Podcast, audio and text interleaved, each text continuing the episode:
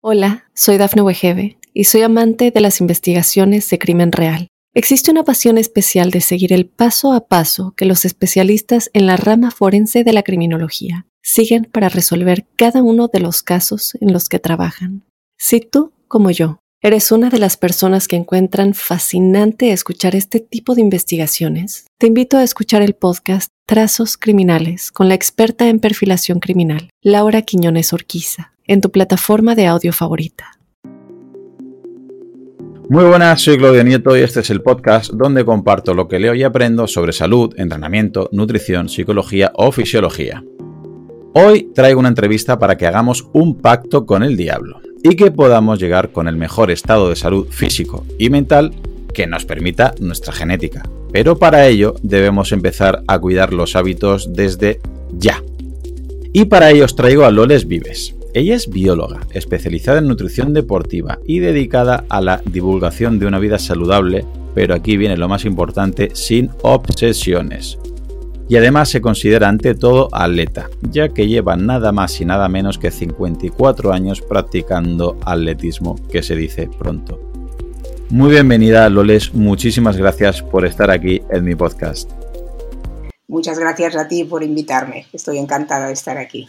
Bueno, pues me hace mucha ilusión eh, traerte Loles porque creo que muchos de nosotros, te decía hace un momento, que estamos buscando un objetivo, ya pues algunos lo buscan estético, otros de rendimiento deportivo, otros en la báscula, pero muchas veces buscamos ya, buscamos algo rápido, buscamos algo inmediato y, no vemos que va a haber un futuro a medio y a largo plazo. Por eso me gusta mucho que vengas aquí a explicarnos ciertas cosas y la primera pregunta que te quiero hacer es eh, que, bueno, tienes un libro, Pactar con el Diablo, ¿no? Pacto con el Diablo, y me gustaría que nos dijeras ¿Qué te inspiró a escribir este libro? Si está eh, destinado a las personas que ya van cumpliendo una edad y crees que se deben empezar a cuidar porque, nunca es tarde, o para aquellas personas que aún son todavía jóvenes y no valoran estos hábitos para medio y largo plazo. ¿Cuál fue tu inspiración para escribir este libro, Loles? Bueno, la verdad es que la inspiración no, fue mía, me lo propusieron. Me lo propuso la editorial era una temporada que yo estaba haciendo un programa de radio en Cataluña, en la Xarxa Radio, que se llamaba Sport y Salud.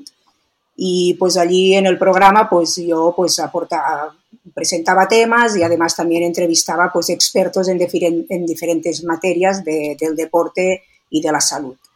Entonces, pues bueno, eh, la editorial me propusieron, dice, oye, tú que entonces yo tenía 59 años, estás muy en forma, no sé, ¿por qué no escribes un libro eh, explicando pues lo, cómo lo haces? Porque ya teniendo ya casi 60 años, pues te mantienes en forma y eres capaz pues de, hacer todo lo que haces, correr 100 metros, saltar longitud y seguir entrenando. Y la verdad, yo nunca me había planteado mm, escribir un libro. También sí, es verdad que escribía también artículos de divulgación, pero bueno, mm, me lancé a la piscina, que dicen, y lo escribí. Y, bueno, yo creo que, el libro eh, evidentemente eh, va enfocado, o sea, no es que vaya enfocado a nadie, sino que, puede ser válido para personas mayores que nunca han hecho ejercicio y que, que nunca es tarde para empezar y que tienen pensado pues mejorar su salud o, o, incluso mejorar, verse mejor físicamente. Y también para gente joven que, o deportistas no hablamos nunca aquí de alto rendimiento, eso también lo quiero dejar claro. O gente simplemente, deportistas amateurs, incluso másters, como yo soy ahora, que están haciendo deporte y, que puedan hacerlo, digamos, de la mejor manera para que puedan durar muchos años haciendo este deporte que la mayoría de las veces es lo que más te llena, ¿no? Es de las cosas que te llena y, y, a veces pues por la ambición de conseguir una marca o de hacer una carrera se hacen las cosas un poco mal, deprisa y corriendo. Y, bueno, pues es un poco explicar por mi experiencia, que yo también he cometido muchos errores y he hecho barbaridades, pues plasmar un poco cuál es el camino a seguir, ¿no? Y lo titulé Pacta con el Diablo porque el objetivo, digamos, sí es ese, o sea, de seguir cumpliendo años eh, con salud y manteniéndote lo más joven posible dentro de que sabemos que el paso del tiempo es inescrutable. inescrutable. Y el libro comentábamos que ya hace siete años que lo publicaste. Si lo redactaras hoy en día, eh, ¿lo harías de alguna manera diferente o suscribes letra por letra, palabra por palabra lo de aquel libro? Mira, hicimos una nueva edición en el 21 porque a raíz de la pandemia eh, se puso durante una temporada, se vendió de forma gratuita, pues porque era un momento en que todo el mundo estaba muy preocupado por su salud mucha gente incluso que nunca había hecho ejercicio físico se puso, a pesar de, estar confinado en casa, se puso a hacer ejercicio porque todos tenían por su salud y realmente veían que estar en una buena forma física era importante. ¿Y qué pasó? Pues que se, se descargaron cantidad de libros, o sea, una barbaridad. Entonces mi editor me propuso, oye, ¿por qué no hacemos una nueva versión? Y yo le dije, vale, pero me gustaría actualizarlo. Entonces yo lo actualicé un poco, tampoco pude actualizarlo como me hubiera gustado. Ya desde entonces han pasado dos años y, bueno, estamos en un mundo que todo cambia. Ahora mira con lo de los edulcorantes y el azúcar, porque ahora me viene a la cabeza o sea, el azúcar, el demonio, que si era el tabaco, tan malo como el tabaco, ahora ya no es tan malo.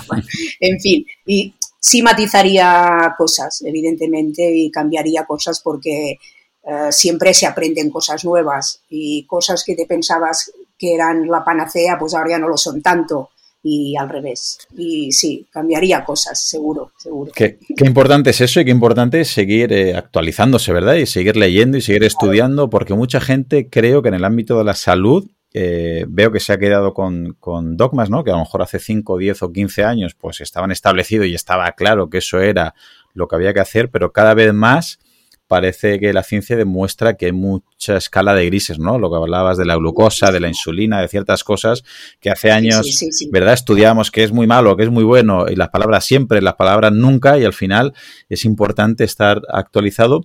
Por lo que quiero hacer es actualizar, entre comillas, ¿no? Las, y, repasar las cláusulas que planteas en, en tu libro para que así, grosso modo, entendamos todos qué podríamos hacer pues para hacer como Loles, ¿no? Para ir cumpliendo años, para seguir eh, practicando atletismo, para seguir con una salud física, para salir con una salud mental, que me parece que eso, vamos, es el éxito en la vida, poder continuar. Y lo que te decía, ¿no? Antes de empezar en, la grabación, que tengo amigos y familiares de, mi edad, en torno a 40 años, y que muchos ya están con lesiones crónicas, con problemas por, por buscar un rendimiento físico, un rendimiento estético, una eh, que paradójicamente, ¿no? Puede parecer desde fuera gente con, mucha salud porque hacen una marca en media maratón o en maratón o en triatlón muy buenas, pero luego por dentro analizas cada caso y ves que eh, no es precisamente un, estilo de vida saludable por, por, lo que rodea, ¿verdad?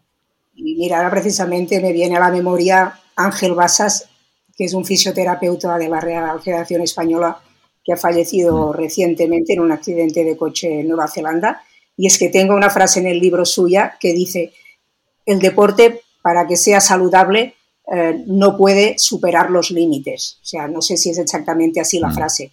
también recuerdo que me contó que, actual, que tendremos a, los, los, jóvenes que ahora están haciendo deporte de una manera exagerada, en exceso, eh, sumando kilómetros y kilómetros día tras día sin cuidar el ejercicio de fuerza, pues a lo mejor tendrán unos corazones muy fuertes, pero tendrán las articulaciones de las rodillas destrozadas, ¿no? Eso me lo decía él. Y es que es así, es así. Bueno, y le rindo un homenaje ya que me ha venido a la memoria. Y esto es lo que estás contando. El ejercicio es la mejor medicina que tenemos al alcance y sin ningún efecto secundario, pero como cualquier fármaco hay que saber dosificarlo bien. En exceso es perjudicial y hay que tener la dosis exacta, ya te digo, en alto rendimiento y así que aquí cuando se busca grandes récords, pues sí que se hay que romper límites. Pero si no, si queremos seguir y seguir una vida y llegar a mayores eh, pues funcionales eh, y, ser dependientes, eh, independientes, perdona, pues eh, no podemos, tenemos que dosificarnos. Correcto, completamente de acuerdo. Y lo que decimos muchas veces, que la frase, las frases típicas de no pain, no gain, o dónde está el límite, está muy bien a nivel de motivación, pero mal gestionadas puede ser un problema. Y lo que dices, eh, eh, hay que tener todo con, con mucha cautela.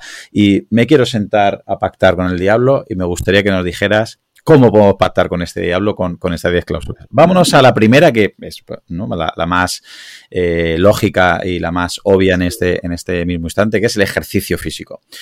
Es imposible que lo resumas y podríamos estar aquí hablando, no sé, en semanas o, meses del ejercicio físico. Pero te podríamos pedir qué deberíamos tener en cuenta a la hora de una dosis mínima, una dosis máxima, o si tendríamos que tener en cuenta la, intensidad, volumen. ¿Qué nos podrías decir a la hora del ejercicio físico para llegar a una vejez saludable? ¿Lo lees? A ver, el ejercicio es la, cláusula principal para el pacto con el diablo. El sedentarismo es, lo peor que, que podemos hacer porque solo nos lleva a, sufrir enfermedades de estas que se llaman no transitorias. Dicho esto, hay que hacer ejercicio. Eh, importante, claro, cada persona es un mundo, cada persona tiene una edad, cada persona tiene sus problemáticas, pero está claro que tenemos que movernos, hay que estar activo, esto es esencial. Eh, hay las recomendaciones mínimas de la OMS, que primero eran 150 minutos a la semana, luego lo subieron a 300 minutos a la semana, que viene a ser pues pongamos que sube un poco más de una hora de ejercicio al día. Esto sería, yo hablo de ejercicio, ¿no? Deporte ya diríamos entra en matices, pero mm. bueno, de ejercicio al día, eso diríamos que sería lo mínimo eh, que recomendable para hacer, ¿no? Lo que pasa que evidentemente ahora una persona que nunca ha hecho nada, no puede empezar eh, todos los días durante una hora a hacer ejercicio. Primero no está acostumbrado, segundo puede ser que no le guste, uh, vete tú saber si tiene un sobrepeso o tiene eh, un problema de rodilla. entonces, siempre es recomendable empezar poco a poco y con alguien que, que te guíe, que te guíe.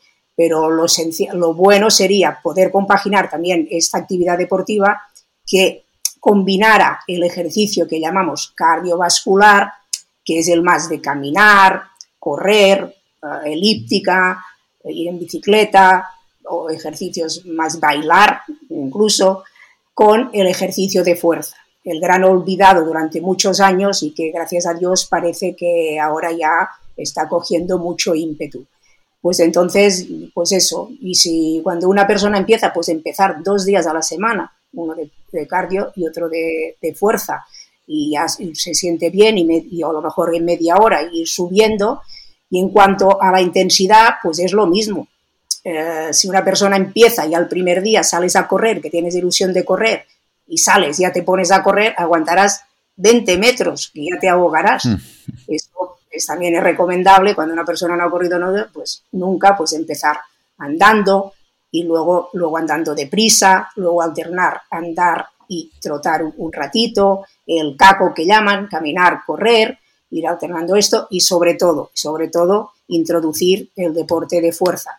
Y eso yo también siempre lo, lo, digo mucho para las personas mayores. A los mayores tenemos que levantarlos del sofá, no importa la edad que tengan, no importa, porque yo he visto, yo que compito en competiciones másters, coincido con octogenarios de 90, con 100 y muchos a lo mejor han empezado a los 60 años porque se sentían mal.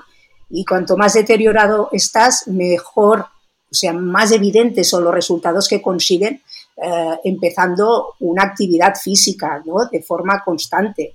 Y, y, ganar fuerza es un seguro mm, de vida de cara cuando pasan los años y cuando envejeces, porque cuántas personas vemos que no se pueden levantar del sofá, las caídas en una persona mayor la mayoría de las veces acaban mal, o una, fractura de cadera, una fractura de rodilla, y pues eso, se hace difícil decir, tienes que hacerlo así. Yo siempre aconsejo buscar a alguien que te asesore o a alguien experto, algún que sea deportista y que tenga sentido común, sobre todo. Que es difícil, ¿eh? que, que, tenga alguien sentido común hoy en día con tantos con tantos extremismos.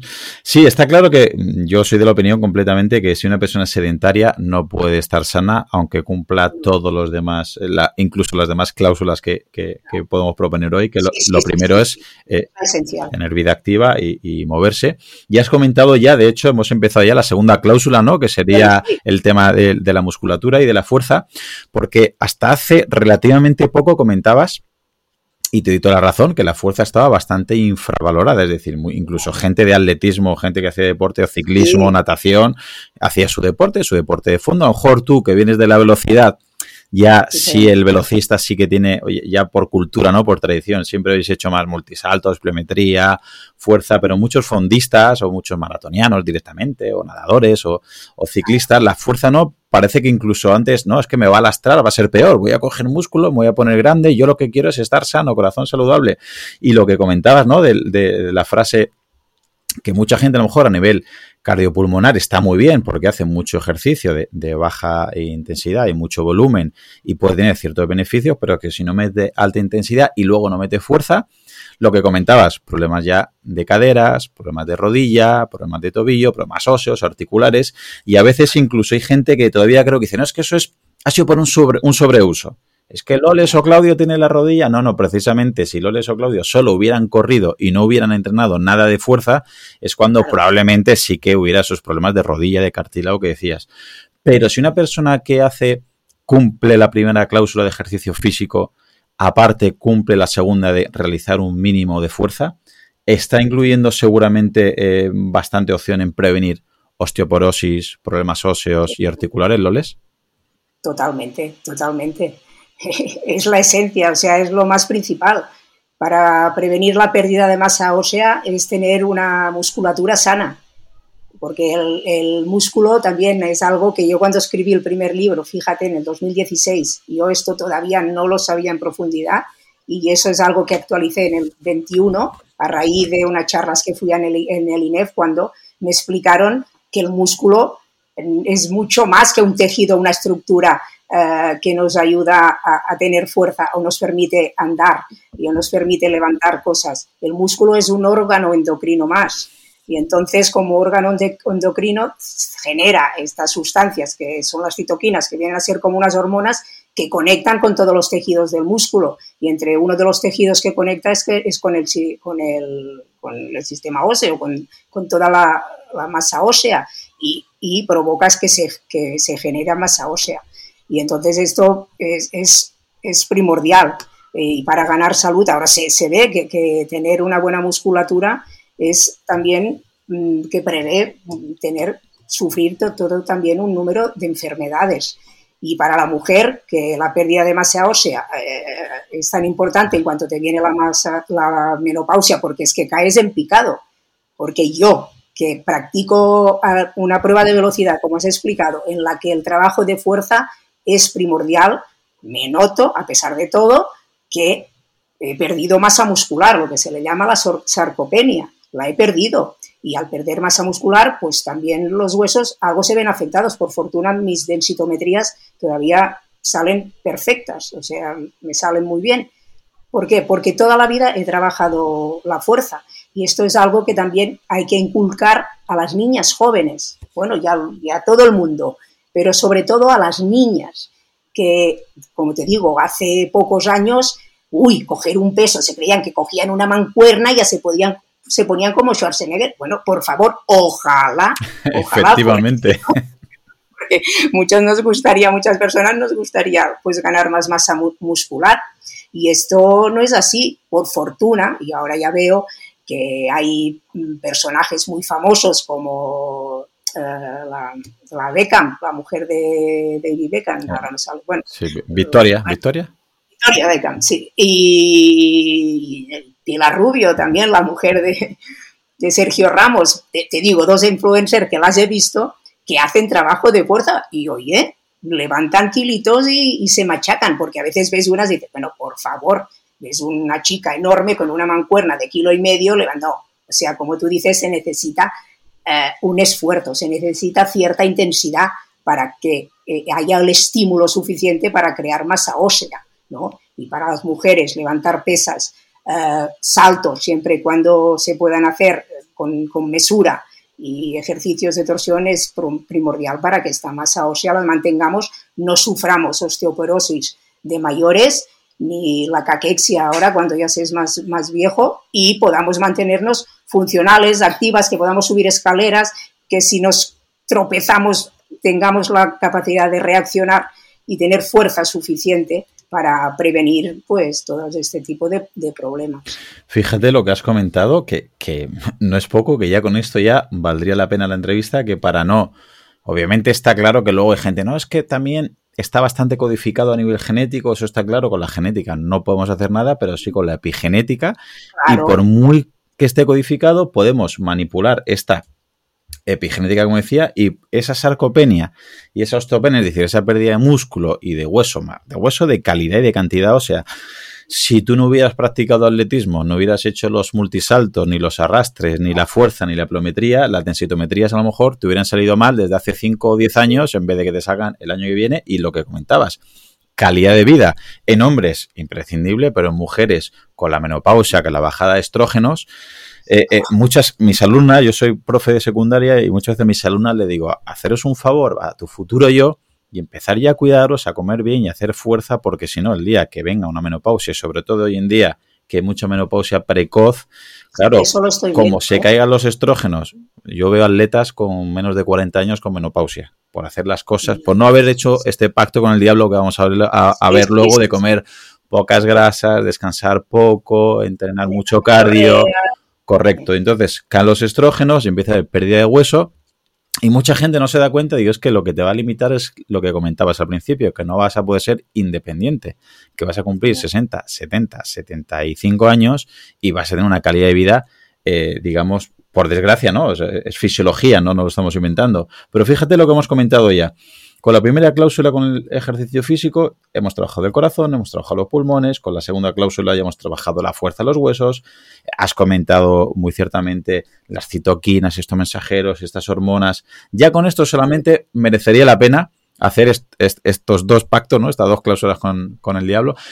Pero claro, para que esto se pueda, eh, digamos, traducir en beneficios, vamos a pasar a la tercera cláusula, que habrá que descansar y habrá que dormir ah, para que esto surja efecto. Explícanos por qué es importante desde ya empezar a, cuidar estos hábitos, Loles. Eh, es, a ver, descansar, recuperarse, dormir. Eh, es básico. Primero, cuando una persona está haciendo ejercicio, eh, para que afloren las adaptaciones al entrenamiento y para que te salga todo, es esencial que, tengas una buena recuperación. Una cosa es también recuperarse y dentro de la recuperación entra el dormir y lo que se llama el entrenamiento invisible, ¿no? que tanto se ha hablado, ahora no sé si se llama diferente. Y, eso pues es, hay que hacerlo. El tema de dormir, o sea, está claro que es una cosa imprescindible para el ser humano porque si no, no se entiende que pasemos el tercio de nuestra vida, creo que es, en estado casi inconsciente, ¿no? Que, te viene, no sé, te viene un peligro y puedes no enterarte, sin embargo, dormimos, dormimos porque lo necesitamos. Y el dormir también actúa a nivel de tus constantes vitales, de tu fisiología y a nivel mental. Eh, refuerza la memoria, eh, te hace también reforzar más los aprendizajes, y incluso eh, a veces, no sé si os ha pasado alguno, te vienen como ideas de repente mientras, mientras duermes, que no mientras duermes, ¡pam!, te viene. Y hay, yo creo que esto lo conté en el libro. Niels Bohr, el que descubrió la estructura del átomo, dijo que, que se le ocurrió mm. durmiendo, soñando. Y, cuando una persona, si ya encima haces deporte, pues necesitas dormir tus, tus horas. ¿Cuántas horas? Bueno, ahí la OMS recomienda seis horas, pero ahí yo también veo que depende mucho también de cada persona. Ahora ya no existe tanto, ah, es que dormir ocho horas o tal. Por ejemplo, Valentín Fuster, el cardiólogo, eminente cardiólogo, él siempre cuenta que él duerme solo cuatro horas y que con eso las duerme muy profunda y, le basta, ¿no? Cada persona es un mundo. Los adolescentes necesitan dormir más que las personas mayores. Las personas mayores también cada vez eh, duermen, se duermen menos horas, ¿no? Pero así como el dormir es muy importante, también es importante si haces ejercicio, si eres un, deportista amateur y por supuesto de alto rendimiento, recuperarte, ¿no? Recuperarte del esfuerzo. Y eso también supone eh, pues el descansar, el comer lo que necesitas para eh, mm, volver a recuperar el glucógeno muscular, eh, eh, reparar el daño muscular y comer los hidratos, las proteínas que necesitas, las grasas también siempre son importantes y eso también es muy importante tenerlo en cuenta ¿no? en esta fase de recuperación. Y si necesitas un día tras un esfuerzo muy grande pasarte pues una mañana o todo un día tumbado en el sofá, también es importante, al igual que los cuidados fisioterapeutas que, mm. que, se necesitan. ¿no? ¿Con la edad valoras más o incluso a lo mejor te das cuenta que necesitas más eh, una sesión menos de entrenamiento, una serie menos, una repetición menos o un día más de descanso? Sí, eh, sí lo, lo, noto. Lo noto y además creo que me conviene. Eh, noto que me cuesta recuperarme más, tanto es entre series como entre, entre días. ¿eh? Esto lo he notado. Y también veo que si descanso más, también luego me siento mucho mejor para afrontar luego un entrenamiento más severo. Y también lo hago para prevenir mm, más mis, daños articulares, que de momento toco madera, mis rodillas están muy bien, mis aquiles están muy bien, pero lo hago también como prevención, porque yo ya con 65 años que tengo, ya considero que mi éxito ya es poder hacer lo que hago. O sea, sigo teniendo la ambición de correr rápido y me fastidia mucho cuando entreno ver que mis cronos cada vez son peores. Pero así todo, yo cada entreno voy a hacerlo mejor que el otro y a cada competición voy a mejorar la que he hecho. Y sigo entrenando así, pero así todo ya mi ambición la he reducido porque también he pagado muchas veces el exceso. O sea, yo sé que si yo me pongo a entrenar más, descansando menos, más series y tal, seguramente María recortaría muchas décimas a las marcas que estoy hechas pero no me compensa, estoy seguro que no me compensa, porque petaría, que digo, o sea, rompería. Y entonces lo que iba a perder por estar parada no, no me compensa. Y soy más feliz, a lo mejor corriendo menos y entrenando lo justo. Bueno, lo justo entreno, ¿eh? Pero ya, cada vez lo administro mejor, pienso, y intento administrarlo, porque sí es verdad que te cuesta más recuperarte. Eso es así. Muscularmente no tanto me lo noto más a nivel como fisiológico, o sea, como más cansada. Después de un día de series fuertes, al día siguiente a veces me noto más cansada de, cuando tenía 40 años. Mm. Sí, eso lo noto. Y has comentado que mm, hoy en día, gracias a Dios, bueno, a Dios, y a que te has cuidado y has hecho, has tenido buenos hábitos, que a nivel articular, mm. de, de rodilla, de cadera, de tobillo, eh, digamos, no estás teniendo problemas. Y ahí me gustaría pararme porque casualmente es la cuarta de tus cláusulas. Mucha gente con las articulaciones todavía se sigue leyendo, ¿no? Pues de todo, ¿no? Que lo importante es moverte, lo importante es comer eh, un tipo de, nutriente, lo importante es un fármaco, un suplemento. Para ti, ¿cuál sería lo más importante a la hora de que podamos mantener las articulaciones salubres el día de mañana, ¿Loles? A ver, cuando una articulación, articulación duele, diré lo importante es, moverla, es moverla para que lubrique, para que se mantenga las estructuras bien, siempre cuando el dolor, eh, eso como todo, hay que ser un dolor que no te limite. Pero el exceso también es perjudicial. Entonces, machacarse y a partir de unos años a multisaltos, a, a, ponerte ya, piensas que, no puedes más, eh, pues eso, o, hacer eh, carreras muy largas durante muchas maratones al año o carreras de lo que sea y, pues eso te acaba pasando factura y te acaba produciendo un desgaste. El caso, por ejemplo, Mireia Belmonte, que estamos hablando de una deportista de alto nivel, que pues ella sufrió un desgaste del hombro, creo que fue en el Mundial del 2015, que no pudo participar porque claro, ella hacía, no sé si eran un millón de ciclos o casi un millón y medio de ciclos de sus brazos de brazadas. Eh, no sé si, no sé si era, no, sé cada cuánto. Bueno, el caso es igual. El caso es que tenía el hombro fatal y no pudo ir al, mundial. Luego se recuperó a base de tratamientos. Afortunadamente, en este aspecto hemos mejorado mucho los tratamientos de fisioterapeutas que han avanzado muchísimo y ahora te, te permiten a lo mejor recuperar cosas que hace unos años no recuperaban. Pero si no son contropatías, los ligamentos, Y bueno, pues eso, moderar, moderar los, los impactos sobre todo, eh, creo que, que, es importante para mantener unas articulaciones sanas por los años, no querer superar límites. Por ejemplo, te pongo un ejemplo que yo, yo por ejemplo hacía dominadas. Y ahora vi que últimamente las dominadas, mm, el hombro me machacaba. Yo digo, a ver, a mí la dominada para correr 100 metros, ¿de qué me sirve? O sea, ¿de qué me sirve? Sí, quedaba para el Instagram, era muy chulo, ¿no? Pero no me sirve a mí para correr 100 metros. Entonces he dejado de hacer dominadas y trabajo los hombros de diferente manera, lo trabajo diferente.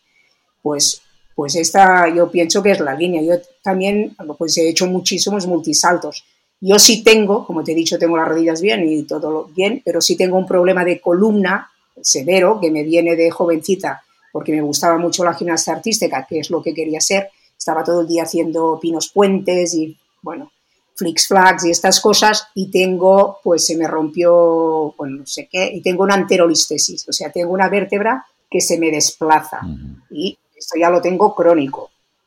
Paso episodios duros, ahora llevo un tiempo muy bien, pero que eso me impide también, mm, sé que yo no puedo machacarme a multisaltos, porque si no, esta vértebra que se me está desplazando también se me junta a la vez. Y ahí pues corro mucho riesgo de, sufrir pues una ciática muy severa o, peor. Entonces, pues son cosas que hay que controlar y uno mismo hay que ver. Cuando tú empiezas que las rodillas te empiezan a doler, pues no vayas forzando, no te empieces a tomar ibuprofenos para poder aguantar. Este es otro, otro tema. O sea, yo hace que no me tomo un ibuprofeno que ni se sabe. Es que no puedes ir a entrenar y con un ibuprofeno, siempre con el ibuprofeno a cuestas. Y, esto es así. Y esto es así. Tan difícil como lo que comentábamos, ¿no? Del, sentido común. Que mucha gente quiere a toda costa quitarse ese dolor, ¿no?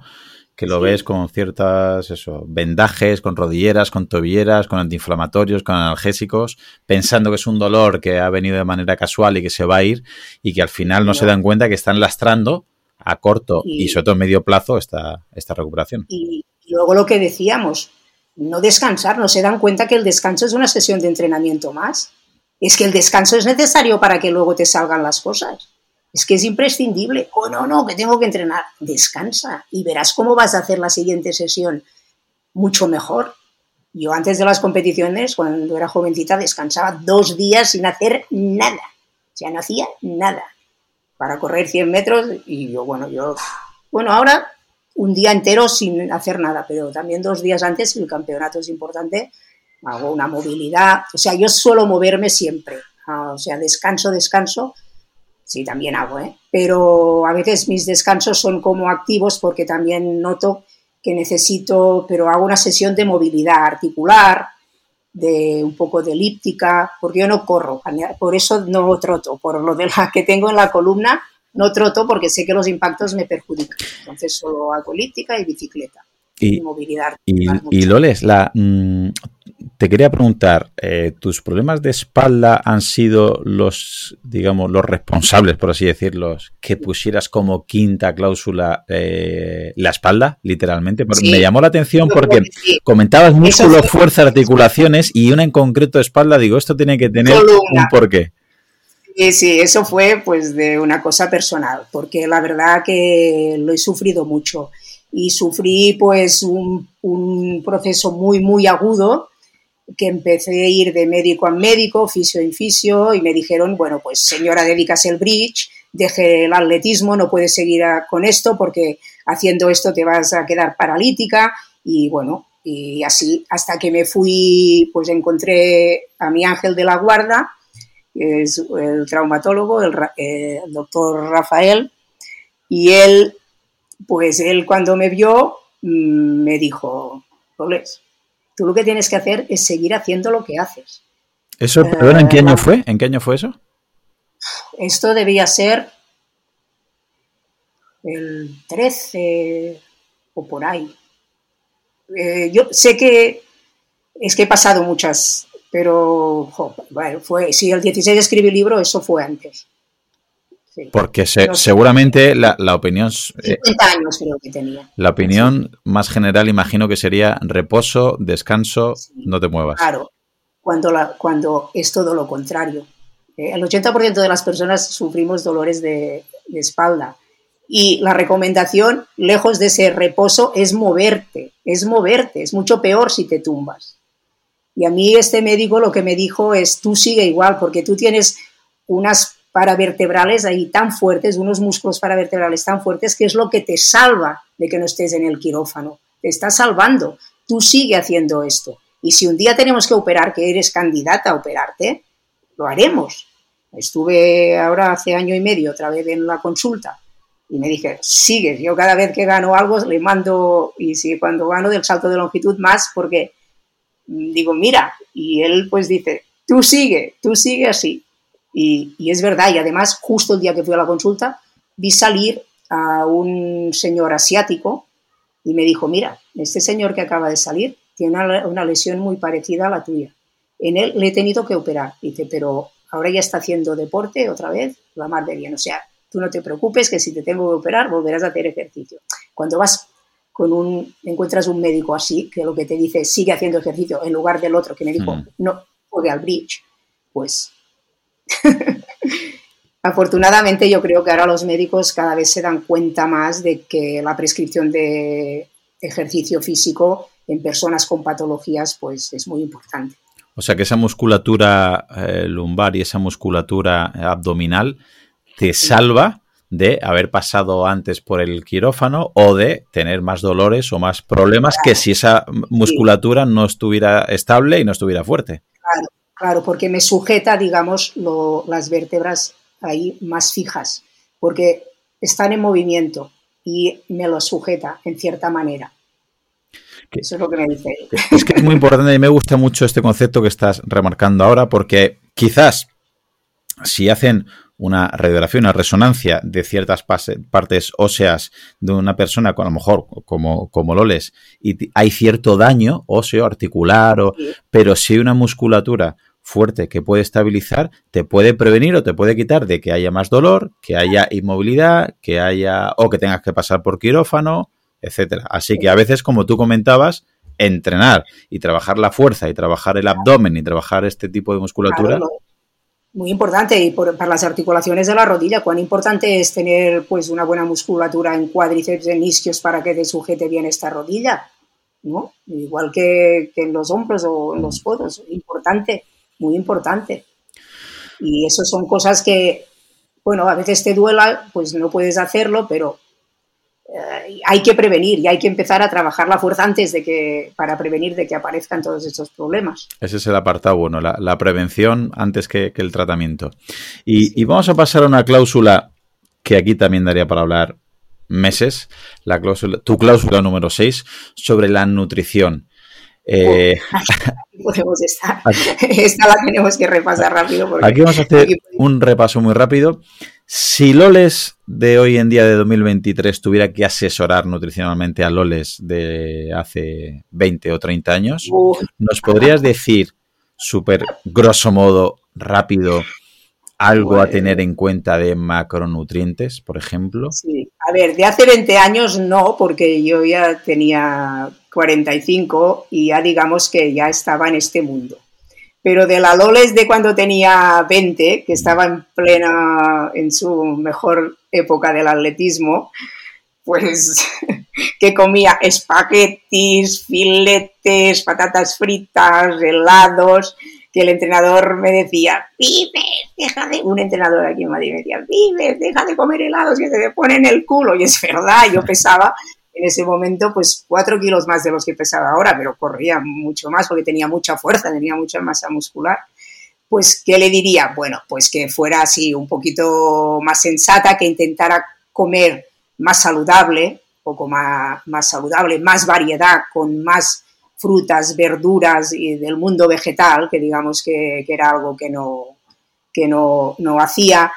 Eh, también le asesoraría en el tema del consumo de hidratos de carbono, eh, cuando pues depende también del entrenamiento que tienes que afrontar, pues es importante que ese día pues a lo mejor desayunes con un buen aporte de carbohidratos, sin embargo, en otras ocasiones, en una especialidad como la mía, no es tan necesario y a lo mejor pues potenciar más la proteína, que también después de entrenar, pues a lo mejor me convendría, a lo mejor no hace falta inmediatamente comer algo, pero sí comer, o sea, recuperarme bien y hacer una comida adecuada para recuperarme del esfuerzo que había hecho, cosa que, que a lo mejor comer helados en ese momento pues no era lo más conveniente.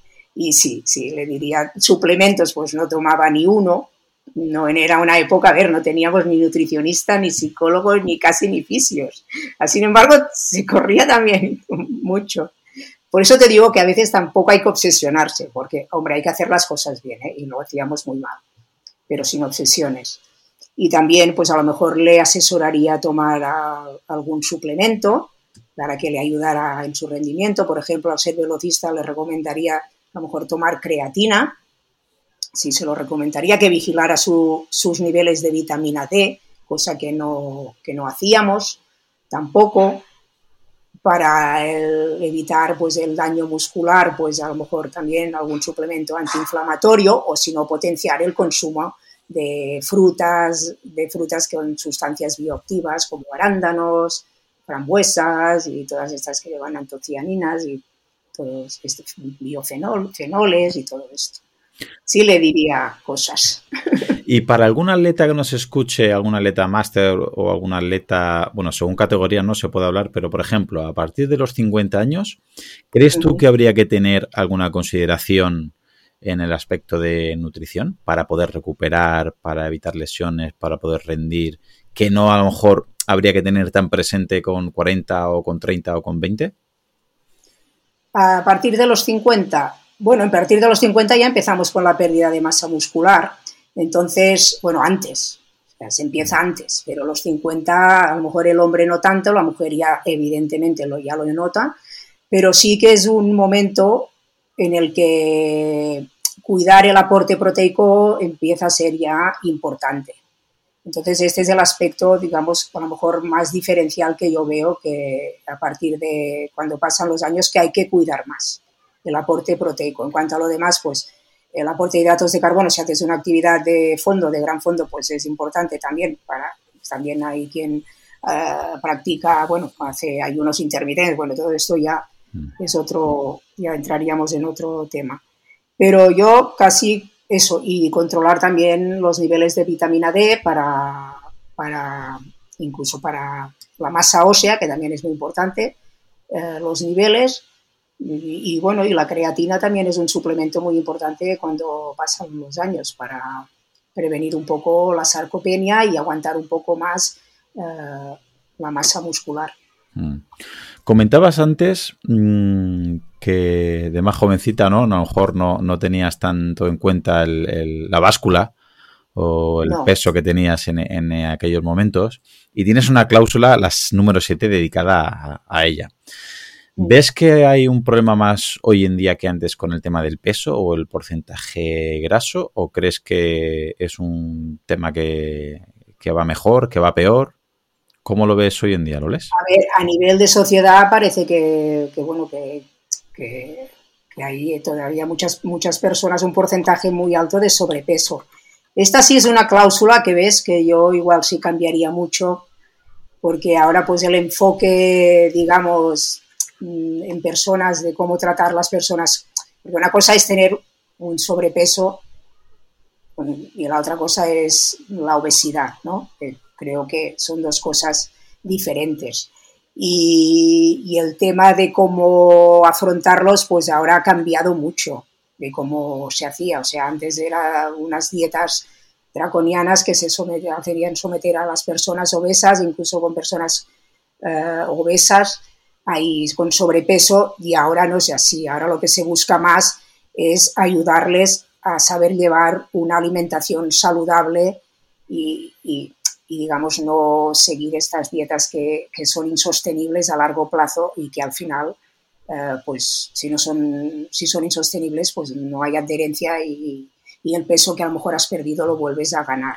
Pero tú me preguntabas si hay más... Mm, más porcentaje de grasa. No, o, si ves, o si ves que hay más obsesión ahora con el peso. Eh, ah, Sí, yo creo que sí. O sea, por un lado, yo sí, yo veo que sobre todo en chicas y en chicos también, porque pues que sí, están muy obsesionados en mantener el porcentaje de masa magra alto y, y rebajar el porcentaje de masa grasa. Y esto en mujeres, pues está bien, pero también hay un, entraña un gran peligro. En hombres no tanto, pero en mujeres entraña un gran peligro, porque entonces puede llevar pues a no solo a un trastorno de comportamiento alimentario, que también, sino a lo que se llama, bueno, ahora le llaman el RED, este, que es restricción de energía, y que esto pues te conlleva a que como tu porcentaje graso es tan bajo, tus niveles de estrógenos también bajan, eh, tu ciclo menstrual se altera, eh, luego tu masa ósea también se ve perjudicada y entras en un ciclo vicioso que se llamaba la tríada del atleta deportista y, y esto es así y esto es cuando pues se ingiere poca energía porque quieres estar tan flaco, tan flaco, esto sobre todo en deportistas de, por ejemplo, pues de gran fondo, también en gimnastas, de, estas, de estos deportes, en judo, de estos deportes que en según qué pesos, bueno, te obligan a tener muy poco grasa muscular, hay grasa, mm. y, o para correr, para estar más ligero. Y yo creo que, que es importante que los nutricionistas actualmente lo controlan mucho y yo pienso que está bien pero también tengo una hija futbolista y entonces yo también le he visto, ahora ella estaba, ha estado jugando en México, cómo el control cada mes de cómo tienen la grasa corporal, eh, que les dan, que les dicen, has aumentado tanto de grasa corporal. Y cada mes tenerse, y yo veía que, que se obsesionaban mucho he perdido masa magra porque querían tener músculo y en cambio he ganado de grasa. Y entonces, ¿esto qué hace? Que las propias chicas se restrinjan. Incluso he visto casos, mm. No te digo aquí en los clubs más importantes, pero en clubs así más modestos, que las castigan si, si de un mes a otro suben. Y esto es una barbaridad, porque, a ver, hemos visto, yo te digo, yo pesaba 54 kilos, me debía sobrar grasa, no estaba gorda, pero, mm. pero vamos, que tenía más porcentaje de grasa que tengo ahora y corría mucho. O sea, no sé, quiero decirte que, hay que vigilarlo, porque así como hay chicas que no les puede afectar, pero hay chicas que sí que pueden entrar en un TCA. Sí, completamente. Y aparte lo que comentabas, ¿no? O, lo que antes lo decíamos, que eh, pasa mucho los chicos creo que a día de hoy en las mujeres pasa todavía más y las mujeres que dependéis todavía más que nosotros de hormonas esteroideas y de la grasa, que empiece a haber una de mujer, mujer deportista con muy poco porcentaje de grasa, claro, se ve muy bien en esa estética, se ve muy bien a corto plazo en el rendimiento porque se ve que está pesando menos, pero se empieza a ver problemas hormonales de regulación del ciclo menstrual, ya llega a haber pérdida, o sea, está menos repotalámica, eso es silente, no se dan cuenta, pero se empieza a perder masa ósea, se empieza a perder y al cabo de meses o años, como muy tarde, eh, los problemas que conlleva son muy, muy, muy drásticos y hay deportistas que tienen que abandonar su carrera deportiva muy precozmente porque han exprimido tanto al cuerpo por llegar ese porcentaje graso tan al extremo que paradójicamente se pasan y, y es peor. Y hay muchas mujeres, y también hombres, por supuesto, que rinden mejor con un poquito más de porcentaje graso, con un poquito más de peso en la báscula, porque a nivel hormonal, al nivel de rendimiento, de fuerza, de anabolismo, de regeneración, pueden mantener mucha más carga de entrenamiento que si empiezan a entrenar mucho, dormir poco, comer poco, que desde fuera, ¿no? Si fuéramos un robot puede parecer bien, ¿no? Pues te exprimo. Eh, entrena mucho y come poco, si fuéramos una máquina, ¿no? Pero fisiológicamente somos mucho más eh, complicados y eso creo que, que da parte da, pie a, la octava cláusula tuya, que es no te intoxiques, y para mí eso es una manera de la vía negativa de Taleb, ¿no? Es decir, eh, no hagas mal las cosas y ya estás haciendo muchas cosas bien. Porque aquí hablas de tabaco y alcohol, que no nos vamos a parar porque es, hoy en día, gracias a Dios, ni es necesario, pero sí que, por ejemplo, me quiero, quiero que, nos describas brevemente eh, dos de ellos, que es suplementos y dopaje, que mucha gente piensa que estos suplementos siempre va a ser mejor en todos los casos porque aumenta el rendimiento incluso gente se plantea o llega al, dopaje. ¿Por qué eh, pones literalmente esta cláusula número 8 en, en tu pacto con el diablo, Loles? Pues porque el dopaje está totalmente extendido a todos los niveles del deporte, sea amateur, sea máster y ya no digamos a nivel profesional. Entonces, el dopaje existe y, existe y, cada, por mucho que se luche siempre van por delante los tramposos porque cada vez hay nuevos métodos y bueno, a nivel de élite evidentemente tienen los métodos más sofisticados pero a nivel también amateur, que hay muy pocos controles, o nivel de máster también existen, existe el dopaje. Entonces, pues yo puse esta cláusula porque, porque hay mucha gente que se dopa. Entonces, esto sí que es ir a tentar contra tu, salud, contra tu salud, contra tu organismo y, que tienes muchos números de, sufrir un ataque cardiovascular o de mayor sufrir pues cáncer, o sea, tienes más números, entonces, pues es esencial para pactar con el diablo, pues eso, no tomar anabolizantes ni ninguna, ni diuréticos ni ninguna sustancia con el propósito eh, de aumentar tu rendimiento, de una de las sustancias que están prohibidas, evidentemente. Y en cuanto a nivel de suplementación, eh, también hay que ser muy consciente que hay que tomar lo, justo y que también que los suplementos, los que son autorizados, no hacen milagros, no hacen milagros. Y los que realmente eh, están, eh, tienen evidencia científica de que pueden tener un efecto favorable se cuentan con los dedos de la mano. O sea, son muy pocos, son muy pocos. Pero es que yo, yo viví la época más dura del dopaje en los años 80. Yo cuando fui internacional, yo mm, pues en encuentros me encontraba con atletas, me recuerdo un encuentro de estar desayunando con atletas, bueno, sabe mal ahora decir el país, bueno, de la, de la antigua Europa del Este, de un país de la antigua Europa del Este, que cuando yo las oí hablar, ya flipé cuando veía las nueces, los pelos que les salían por aquí, y es que esto era del consumo de sustancias anabolizantes. Claro, entonces nos decían, es que las españolas no corréis nada, no corremos nada. Claro, yo luego se destapó todo y supimos todo. Claro, es que, a ver, un, anabolizante para una mujer, si el efecto en el hombre se nota, en la mujer, es que era, claro, nos arrasaban, las alemanas del este nos arrasaban. Luego ya salió a la luz que toda la alemana del este era un dopaje de Estado. Y entonces, pues bueno, y muchas personas, muchas deportistas, pues han caído enfermas por el uso de, estas sustancias. Mm. Y por eso, bueno, era un tema, un tema que también me tocaba como muy de cerca, como el tema de la columna. Tenía que ponerlo. Lo, tenías ahí dentro y lo quería sacar. No, pero me parece muy bien ese y obviamente el, que también, ¿no? Es que me gusta como las, el, orden incluso que pones las cláusulas porque una me gusta porque va llegando a la otra. La novena sería muy importante también respecto a lo que estamos comentando de chequear el cuerpo.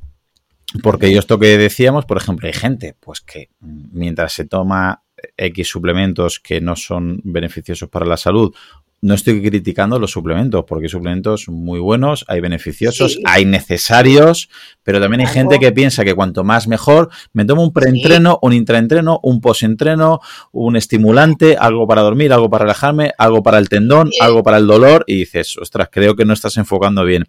O ya incluso el propio dopaje, que lo que comentabas, que a lo mejor mientras te ganaban esas atletas, pues claro, hay gente que se puede llegar a plantear, que yo, si lo piensa fríamente, se puede llegar a entender, oye, pues mira, esta chica o este chico está consumiendo estas cosas, está más sano, está más sana que nadie, ha ganado, tiene éxito, ha ganado dinero, pues puede ser incluso, mm, ¿no? Tentador y llamativo. Pero claro, si esa persona en tu cláusula número, número 9 chequea el cuerpo, se va haciendo analíticas, va comprobando cómo va, se puede ver antes de que aparezca una patología que las cosas no funcionan bien.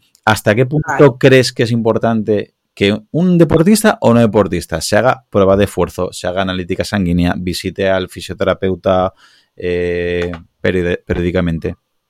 Hombre, yo creo que es importante, eh, sobre todo pues en personas que se quieren dedicar pues a, actividades de largo esfuerzo, eh, de resistencia, que tienen que quieren afrontar pues maratones o, o Ironmans o triatlón, que son esfuerzos de mucha larga duración, que son, eh, entonces en estos casos es imprescindible que se pasen, que pasen una prueba de esfuerzo con todos los, y que se les controlen todos los parámetros para ver si su corazón está preparado para afrontar el esfuerzo que, se le exige.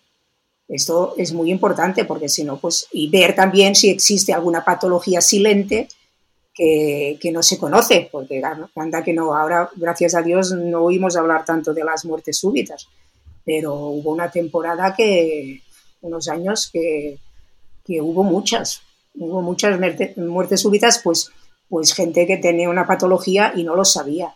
Entonces ahí pues es importante pues acudir pues eso, a que te hagan una prueba de esfuerzo, que también te hagan una analítica para ver cómo lo, simplemente para ver si estás sano, si tus niveles de hierro están bien, que no tengas alguna anemia, o tienes la serie roja, como tienes la serie blanca, eh, el colesterol, bueno, todos los parámetros necesarios.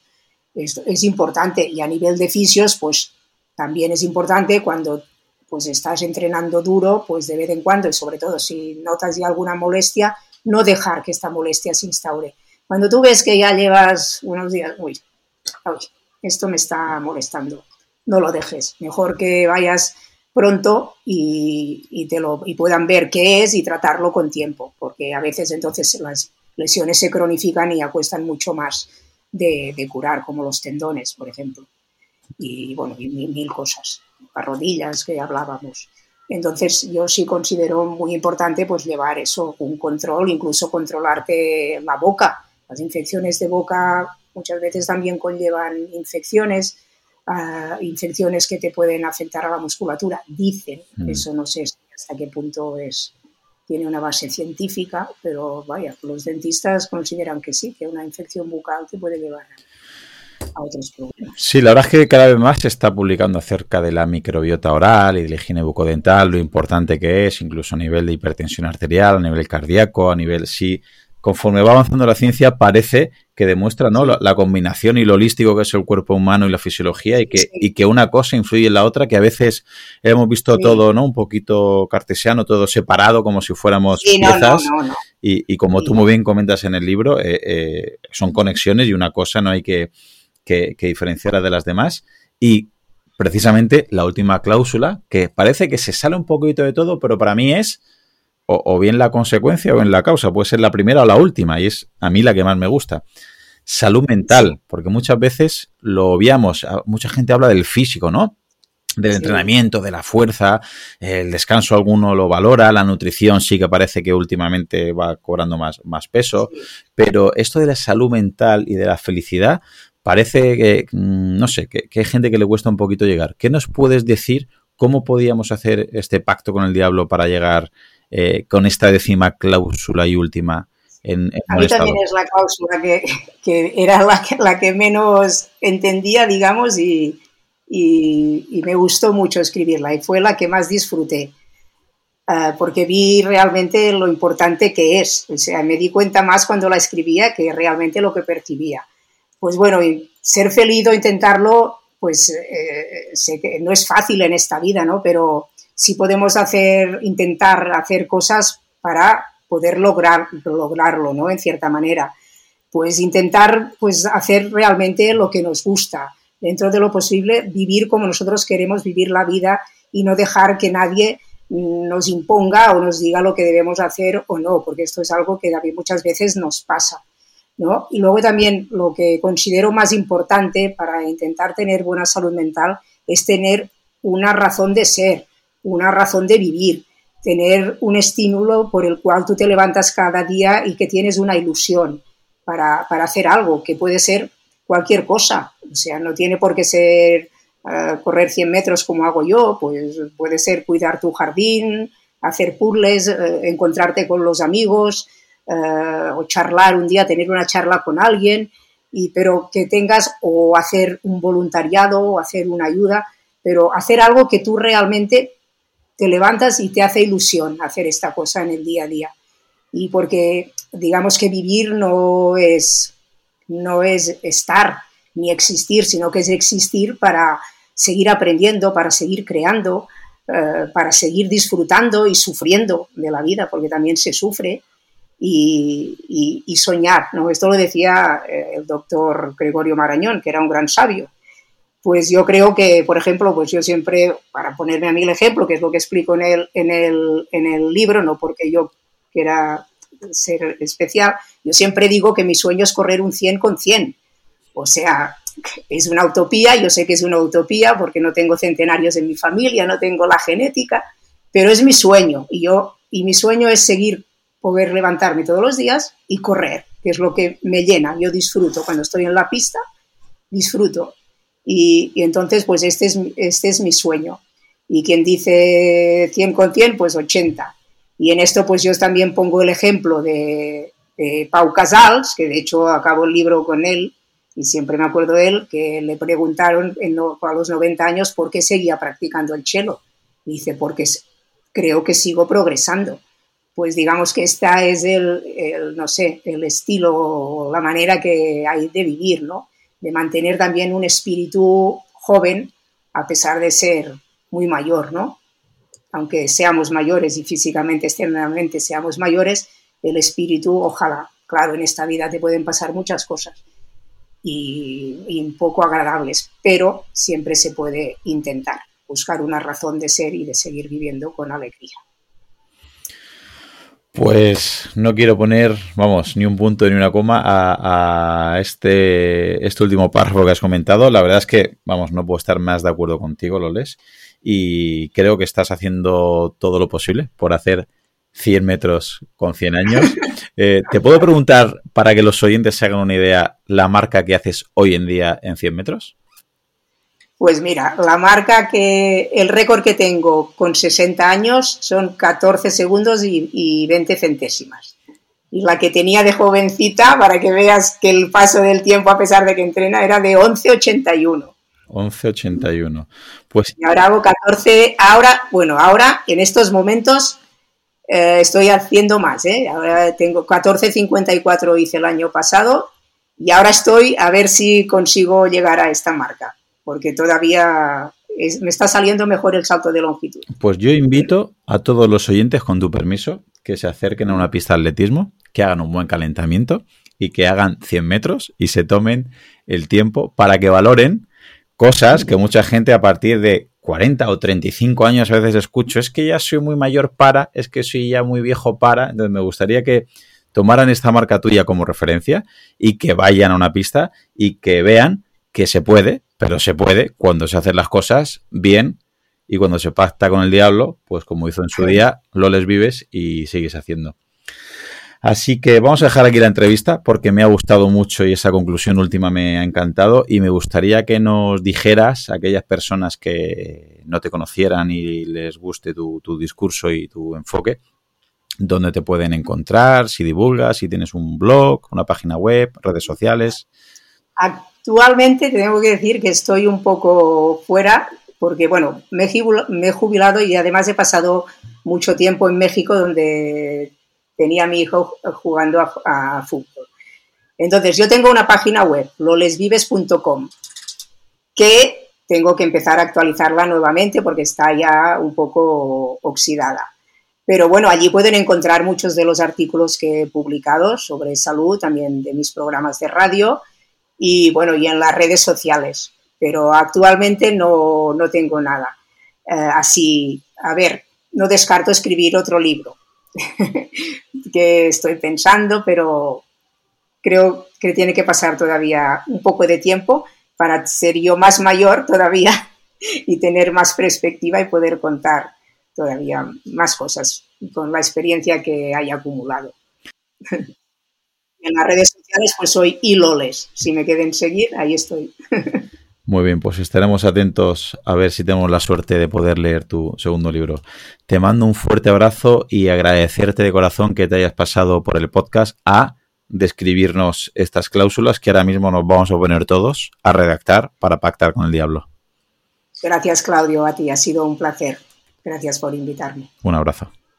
Un abrazo. Solamente agregar que si te ha gustado, la manera de agradecérmelo es que lo compartas con algún amigo, algún familiar, tu grupeta de entrenamiento o algún compañero. Si ves interesante el contenido y quieres escuchar los próximos episodios, suscríbete en tu reproductor de podcast habitual. También recordarte que me puedes encontrar en Instagram, Facebook y sobre todo YouTube, Twitter o en mi blog Profe Claudio Nieto, donde intento compartir información que creo interesante aclarar y divulgar. Y un último favor, deja una reseña en la plataforma que utilices me ayudarás a darme a conocer y que pueda llegar el mensaje a mucha más gente. Así que con esto me despido, muchísimas gracias por escucharme y te espero en unos días por aquí con un nuevo episodio. Hasta pronto. Hola, soy Dafne Wegebe y soy amante de las investigaciones de crimen real. Existe una pasión especial de seguir el paso a paso que los especialistas en la rama forense de la criminología siguen para resolver cada uno de los casos en los que trabajan. Si tú, como yo, ¿Eres una de las personas que encuentran fascinante escuchar este tipo de investigaciones? Te invito a escuchar el podcast Trazos Criminales con la experta en perfilación criminal, Laura Quiñones Orquiza, en tu plataforma de audio favorita.